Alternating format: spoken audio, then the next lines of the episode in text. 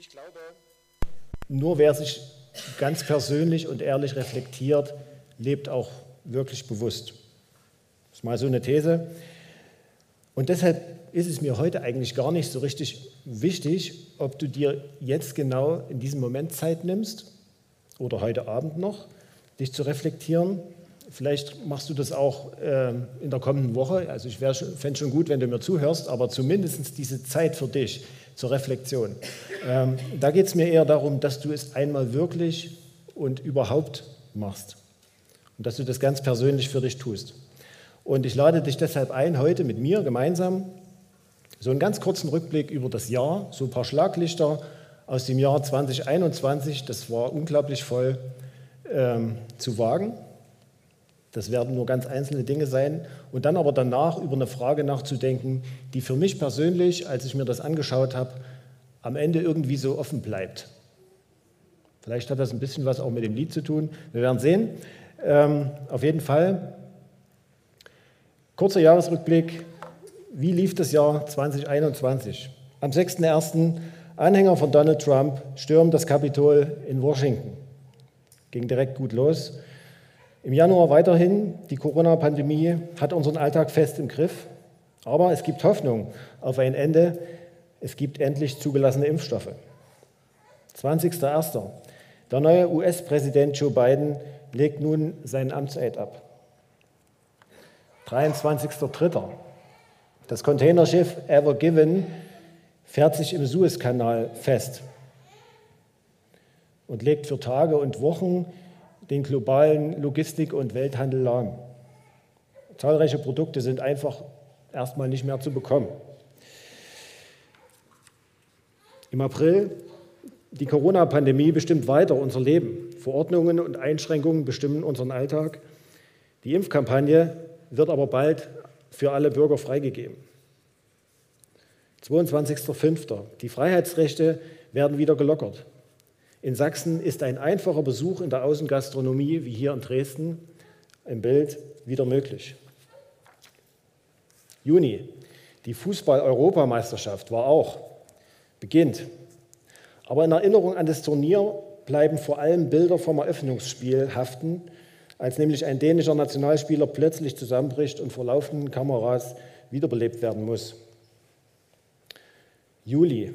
Anhaltende Unwetter und extreme Regenfälle führen zum unglaublichen Hochwasser im Westen Deutschlands. Über Nacht stehen Bewohner ganzer Dörfer und Kleinstädte plötzlich vor dem Nichts. Und zur gleichen Zeit beginnen in Tokio die Olympischen Sommerspiele. Auch die waren in 2021. Sehr umstritten aufgrund der Pandemie und ohne Zuschauer. 20.09. Auf der Insel La Palma bricht ein noch namenloser Vulkan aus. Der wird für 85 Tage und 18 Stunden Lava und Asche speien und die Insel praktisch komplett und nachhaltig verändern. Parallel gibt es äh, viele starke Waldbrände auf der ganzen Welt. Und der September hat noch ein ganz starkes Thema für uns in Deutschland geprägt.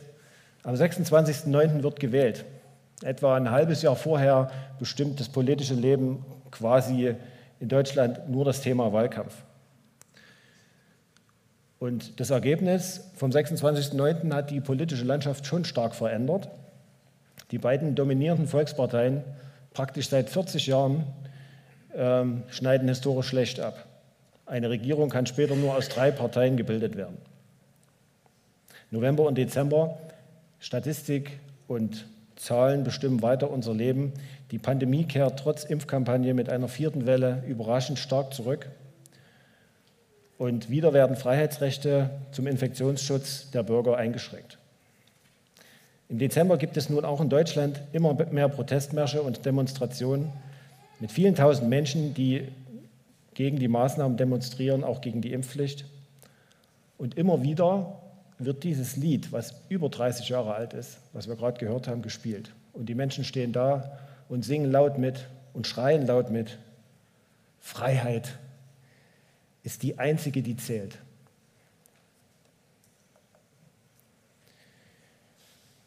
Vielleicht bist auch du vorhin innerlich so ein bisschen mitgegangen, vielleicht weil dir das Lied gefällt, Vielleicht auch, weil du Freiheit genauso liebst wie ich. Und auch wenn ich kein besonderer Fan von, von Westernhagen jetzt bin, das Lied scheint doch wieder in zu sein. Und wenn nicht so sehr das Lied, das Thema auf jeden Fall. Hätte ich vor genau zwei Jahren eine Umfrage gemacht, hier oder draußen auf der Straße, äh, und hätte gefragt, wer von euch fühlt sich unfrei oder sorgt sich aktuell um seine Freiheitsrechte? Ich glaube, ich hätte relativ wenig Meldungen bekommen. Dieselbe Frage genau vor einem Jahr, 31.12.2020.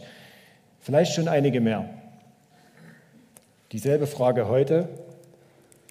Ich frage sie euch nicht, aber ich vermute, ein großer Teil unserer Gesellschaft in Deutschland mit den meisten oder besten vielleicht Freiheitsrechten auf der ganzen Welt melden sich. Ein großer Teil.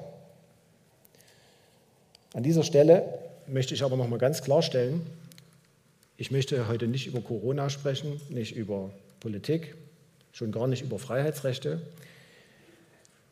Ich stelle nur fest, dass am Ende des Jahres 2021 das Thema Freiheit ein Riesenthema ist. Und ähm, nicht nur in den Medien, sondern auch in den Gesprächen. Und deshalb lade ich dich ein, nicht über Freiheitsrechte zu sprechen und über diese Schlaglichter und Themen, sondern auf einer übergeordneten Ebene mal drüber nachzudenken, was steckt eigentlich hinter unserer Sehnsucht nach Freiheit?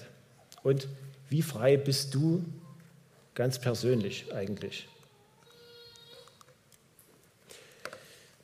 Freiheit ist ein riesiges Wort. Wenn man sucht, Wikipedia sagt ganz kurz, Freiheit ähm, ist im Prinzip der Zustand der Autonomie eines Subjekts. Das Subjekt bist in dem Fall du. Es geht also darum, ob und über welche Fragen du selber autonom entscheiden kannst. Und jede Person oder jeder Umstand, die deine Entscheidung beeinflusst, schränkt deine Freiheit mehr oder weniger ein, bedroht sie vielleicht sogar. Der kurze Rückblick auf das Jahr 21 zeigt schon, dass Bedingungen und Umstände unsere Freiheit einschränken können. Vielleicht ist es die politische Partei oder Kraft, die eben deine Interessen nicht zu vertreten scheint. Es ist vielleicht eine Krankheit, die dich einschränkt, an Plänen oder an Träumen hindert. Vielleicht ist es auch das Coronavirus, welches vielleicht deine Gesundheit bedroht oder auf jeden Fall deine Reise- und Bewegungsfreiheit einschränkt. Vielleicht ist es aber auch ein ganz anderes Thema. Dein Bildungsabschluss, mit dem du haderst, dein Einkommen, von dem du dir nur das Leben leisten kannst, aber keine Freiheit kaufen kannst. Deine Partnerschaft, von der du dir Glück und Erfüllung versprochen hast und die dich irgendwie doch eher einengt.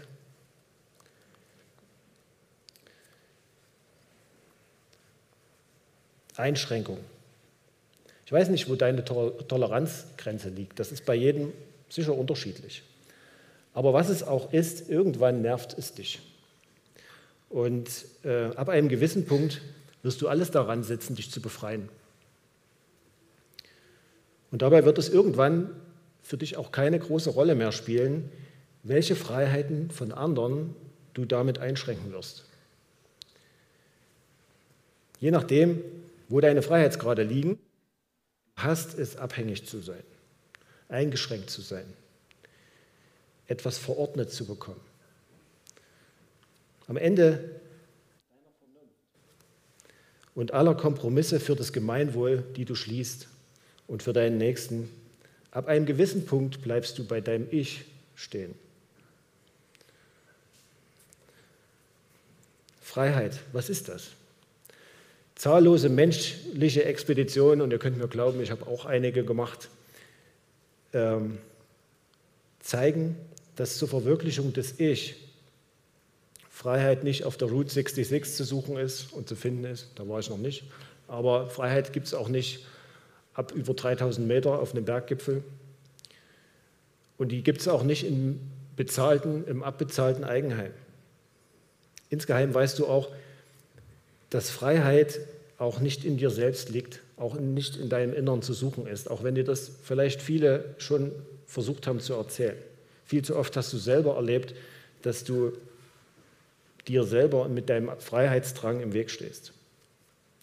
Freiheit, was ist das?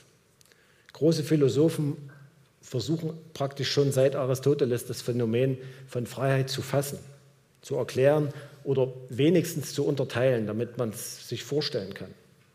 Aber jede Art von Freiheit stößt irgendwann an ihre Grenzen. Gibt es überhaupt so etwas wie Freiheit? Ich gebe jetzt einfach einmal eine Behauptung ab und ich glaube, irgendwie kennst du sie schon. Vollkommene Freiheit gibt es nicht. Du kannst weder in deinem Leben auf der Erde noch in dir selbst wirklich frei sein. Und wenn du mir das nicht glaubst, zu allerletzt schon deshalb, weil du letztlich Ort und Ende deines Lebens nicht selber bestimmen kannst. Freiheit ist eine Lüge des Teufels. Warum können wir nicht frei in uns selbst sein? Ich gebe eine ganz einfache Antwort, weil wir nicht so geschaffen sind. Woher weiß ich das? Das sind nicht meine Schlussfolgerungen, sondern das steht ganz am Anfang in der Bibel. In 1. Mose 1, Vers 26 steht, da sprach Gott, lasst uns Menschen machen, als Abbild von uns, uns ähnlich. Sie sollen über die Fische im Meer herrschen, über die Vögel am Himmel und über die Landtiere, über die ganze Erde und alles, was auf ihr kriecht. Da schuf Gott den Menschen nach seinem Bild. Er schuf ihn als sein Ebenbild. Als Mann und Frau schuf er sie. Gott segnete sie dann und sagte zu ihnen, seid fruchtbar und vermehrt euch, füllt die Erde und macht sie euch untertan. Herrscht über die Fische im Meer, über die Vögel am Himmel und über alle Tiere, die auf der Erde leben. Gott sagte, zur Nahrung gebe ich euch alle samentragenden Pflanzen und alle samenhaltigen Früchte von Bäumen, überall auf der Erde. Allen Landtieren, allen Vögeln und allen Lebewesen, die auf dem Boden kriechen, gebe ich Gras und Blätter zur Nahrung. So geschah es. Gott sah alles an, was er gemacht hatte. Es war tatsächlich sehr gut. Wir Menschen sind als Ebenbild von Gott für Beziehung geschaffen. Mit Macht, mit Gestaltungsspielraum. Unglaublich, die ganze Erde zu gestalten. Jeder Manager, jeder Politiker würde sagen, ein Traum. Und noch dazu mit einem freien Willen, ausgestattet. Gott geht so weit, dass er dir als Geschöpf sogar die Möglichkeit gibt, dich gegen ihn zu entscheiden. Das schafft er mit dem Baum der Erkenntnis von Gut und Böse. Was für eine überwältigende Wertschätzung. Nur dieser Fakt. Aber warum eigentlich? Warum so? Gott will ein echtes Gegenüber, keine Marionette, ein Individuum, geschaffen für eine erfüllende Beziehung. Vielleicht sagst du jetzt, das ist, sind doch schon praktisch alle Bedingungen für völlige Freiheit vorhanden, alles da. Aber die Geschichte geht weiter. 1. Mose 3, Abvers 1. Die Schlange war listiger als all die Tiere, die Yahweh Gott gemacht hatte. Sie fragte die Frau, hat Gott wirklich gesagt, dass ihr von keinem Baum im Garten essen dürft? Natürlich essen wir von den Früchten, entgegnete die Frau. Nur von den Früchten des Baumes in der Mitte des Gartens hat Gott gesagt, davon dürft ihr nicht essen, sie nicht einmal berühren, sonst müsst ihr sterben.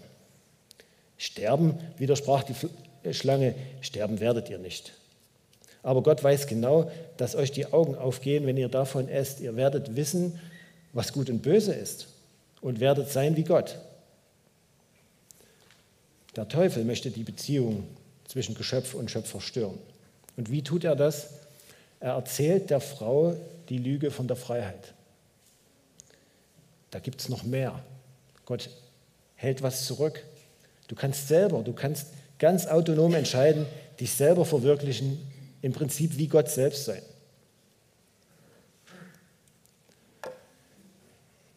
Als die Frau nun sah, wie gut von dem Baum zu essen wäre, was für eine Augenweide er war und wie viel Einsicht er versprach, dann nahm sie eine Frucht und aß. Sie gab auch ihrem Mann davon, der neben ihr stand. Auch er aß. Da gingen beiden die Augen auf. Sie merkten auf einmal, dass sie nackt waren. Deshalb machten sie sich Lendenschurze aus zusammengehefteten Feigenblättern. Beide erkennen, Adam und Eva, beide erkennen sofort die Auswirkungen ihres Handels. Plötzlich erkennen Sie den Unterschied zwischen gut und böse. Warum? Sie haben eben zum ersten Mal etwas Böses getan. Etwas gegen Gottes Ordnung. Der Mensch ist leider nicht naiv. Der Mensch ist leider primitiv. Bei Adam und Eva stellt sich ein Gefühl ein, was sie bislang nicht kannten. Scham. Dabei hatte sich an ihrem Äußeren, zumindest steht das nicht hier, gar nichts geändert. Gott hatte sie genauso geschaffen, wie sie in dem Moment dastanden und wie sie immer aussahen und hat festgestellt, es war gut. Und sie kannten sich gegenseitig auch nur so. Es hat sich nichts geändert. Warum schämen sie sich? Was war passiert? Das Böse hatte sofort die vertrauensvolle Beziehung zu Gott zerstört. Ihre innere Freiheit, die Freiheit, die sie in sich trugen und deren sie sich vielleicht gar nicht so bewusst waren, war plötzlich weg, kaputt. Gott musste gar nicht erst kommen und ihnen sagen, das ist jetzt eine neue Situation, die kennt ihr noch nicht. Ihr habt von dem verbotenen Baum gegessen, das habe ich euch gleich gesagt. Ihr könnt jetzt nicht mehr vor mich treten, schämt euch. Sie haben sich sofort geschämt. Aber Gott setzt diesem jetzt plötzlich unfreien Leben auch noch äußere Grenzen.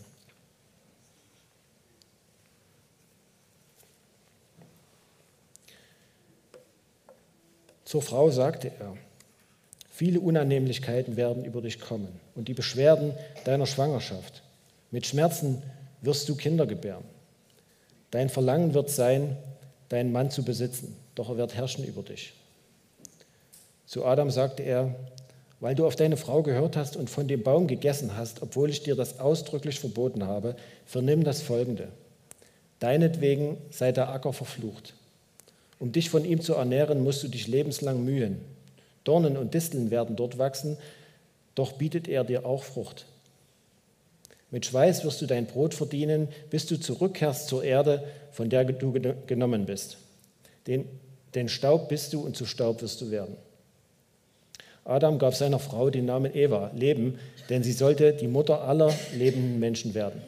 Dann bekleidete Yahweh Gott Adam und seine Frau mit Gewändern aus Fell und sagte, nun ist der Mensch wie einer von uns geworden. Er erkennt Gut und Böse. Auf keinen Fall darf er jetzt auch noch von dem Baum des Lebens essen, um ewig zu leben. Deshalb schickte Jahwe Gott ihn aus dem Garten Eden hinaus. Er sollte den Ackerboden bearbeiten, von dem er genommen war. So vertrieb er den Menschen.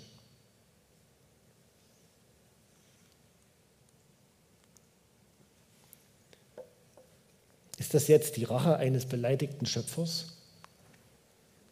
Die Strafe für einen, einen Fehltritt? Nein, beim Lesen habe ich irgendwie gespürt, dass es hier den liebenden Schöpfer fast zerreißt. Ich meine, er macht ihn noch Kleidung, bevor er sie wegschicken muss. Und auch er ist jetzt getrennt von seinen Geschöpfen. Mit der Entscheidung des Menschen greift zu einer Art Naturgesetz. Der Lohn der Sünde ist der Tod. Die Menschen, wir Menschen leben ab sofort unter Gesetz nach Recht und Gerechtigkeit. Gott verhindert noch, dass wir Menschen durch eine eventuelle zweite Dummheit dieses Leben in Unfreiheit auch noch ewig verbringen müssen und legt für dieses Leben ein Ende fest. Mir ist das noch nie so bewusst geworden, aber irgendwie muss man das in dieser Situation sogar als Gnade verstehen. Alle übrigen Voraussagen, die Gott hier in dem Text trifft, die kennen wir sehr gut, jeder von uns. Und äh, die sind in jedem menschlichen Leben vorhanden. Es sind die neuen äußeren Grenzen unserer Freiheit. Das Leben ist geprägt von Anstrengung, Schmerzen, Frust, Konflikten, Streit. Und diese Grenzen zeigen uns immer wieder, dass wir nicht frei sind. Aber tief in unserem Innern ist die Sehnsucht von der vertrauensvollen, erfüllenden Beziehung zu unserem Schöpfer fest verwurzelt. Auch wenn du den Urzustand nie kennenlernen konntest, Gott hat eine Ahnung davon in dich hineingelegt, wie so ein Durst. Und deshalb kann unser Durst nach Freiheit nicht gestillt werden. Selbst wenn du die äußersten Grenzen deiner Freiheit sprengen könntest, selbst wenn du super reich bist und dir mit Geld alle Anstrengungen, alle Annehmlichkeiten und Begrenzungen deines Lebens beseitigen könntest, deine innere Freiheit kannst du nicht zurückkaufen. Es bleibt immer ein schwarzes Loch. Und du spürst in dir drin, und ich rede wirklich aus eigener Erfahrung, und du weißt, dass du es mit nichts füllen kannst. Oder du betäubst dich selber und lenkst dich ständig ab mit irgendwas. Die ganze Bibel, die im Prinzip nach diesen ersten Seiten, von denen ich gelesen habe, kommt, spricht von vielen Belegen, wie die Nachkommen von Adam und Eva, und das sind wir auch, immer äh, das Leben in innerer und äußerer Unfreiheit leben, viele Jahrhunderte lang, und immer wieder versuchen, diese Beziehung zu Gott wiederherzustellen, diesen Durst mit allem Möglichen zu stillen. Und Gott selber schafft die Möglichkeiten, wie Menschen ihm trotz Unfreiheit immer wieder begegnen können. Aber es bleibt bestenfalls eine durch Sünde getrennte Fernbeziehung. Schließlich ist es Gott selber, der einen Weg findet, uns Menschen eine Brücke zu bauen. Er selbst kündigt seinen Retter, die Juden sagen zu ihm Messias, schon Jahrhunderte vorher an. In Jesaja 9, Abvers 1 steht: Das Volk, das im Dunkeln lebt, sieht ein großes Licht. Licht strahlt über denen, die im Land der Todesschatten wohnen. Du wächst den Jubel, machst die Freude groß. Sie freuen sich vor dir, wie in der Erntezeit. Sie jubeln wie beim Beuteverteilen. Denn wie am Tag von Midian zerbrichst du das drückende Joch das ihnen den Rücken gebeugt, den Stock, der sie angetrieben hat. Denn jeder Stiefel, der dröhnend daherstampft, jeder Mantel, der sich in Blutlachen wälzt, wird ins Feuer geworfen und verbrannt. Denn ein Kind ist uns geboren, ein Sohn ist uns geschenkt. Das wird der künftige Herrscher sein. Gott hat ihm seinen Namen gegeben. Wunderbarer Berater, kraftvoller Gott, Vater der Ewigkeit, Friedensfürst. Seine Macht reicht weit und sein Frieden hört nicht auf. Er regiert sein Reich auf Davids Thron. Seine Herrschaft hat für immer Bestand, denn er stützt sie durch Recht und Gerechtigkeit. Das wirkt Yahweh, der allmächtige Gott, im Eifer seiner Leidenschaft. Kommt euch das bekannt vor? Das ist Weihnachten. Das ist die Geschichte von Weihnachten. Marco hat es am vergangenen Sonntag äh, gelesen. In Jesus kommt Gott selbst als kleines Kind zu uns.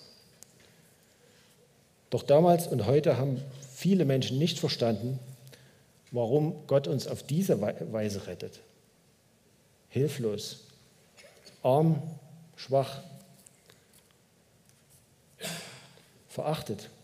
Ein Grund übrigens, warum auch heute noch viele orthodoxe Juden damals und heute Jesus nicht als Messias anerkennen. Sie warten immer noch auf den Befreier. Aber er ist kein Kriegsheld, der mit Macht alle Begrenzungen unserer äußeren Freiheit beseitigt. Mir ist es ganz wichtig, weil ich das so verstanden habe, dass auch du das verstehst, dass du die Verbindung begreifst von deiner Sehnsucht nach Freiheit zur Krippe im Stall. Und dass du dort aber nicht stehen bleibst. Denn ein schlafendes Kind in der Krippe ist vielleicht eine friedliche Atmosphäre, aber ein schlafendes Kind in der Krippe kann dir deine Freiheit, deine Beziehung zu Gott nicht zurückgeben. Das kann nur der Mann am Kreuz. Das ist der Plan. Es ging immer nur darum, es ging immer nur um deine innere Freiheit, für die Jesus gekommen ist der Brücke zurück zu einer vertrauensvollen Beziehung zu Gott. Ich fordere dich jetzt heraus. Also heute ist Silvester, morgen haben wir äh, 2022. Ich will dich herausfordern, setz dir keine guten Vorsätze für das Jahr 2022. Wenn du es schon hast, nicht schlimm, aber vielleicht setz dir keine guten Vorsätze. Du wirst nur an die Grenzen deiner äußeren Freiheit stoßen. Ich fordere dich vielmehr heraus, sei neugierig. und lerne diesen Jesus Christus in 2022 ganz persönlich kennen. Oder wenn du ihn schon kennengelernt hast, begegne ihm einmal ganz neu. Und überprüfe bitte und überprüfe mich, ob das stimmt, was ich heute hier gesagt habe. Ob das für dich stimmt. Über deine Sehnsucht nach Freiheit, für dich ganz persönlich. Ich will dir nichts einreden. Aber geh das Abenteuer ein und lerne Jesus ganz neu und auf deine ganz persönliche Art kennen. Du musst das für niemand anders tun. Nicht für mich, nicht für irgendjemanden hier, nicht weil du heute hier in der Kirche sitzt. Aber wenn du ein echtes Interesse an Wahrheit hast und die Sehnsucht nach echter Freiheit immer wieder spüren kannst, so wie ich, dann musst du ihn kennenlernen.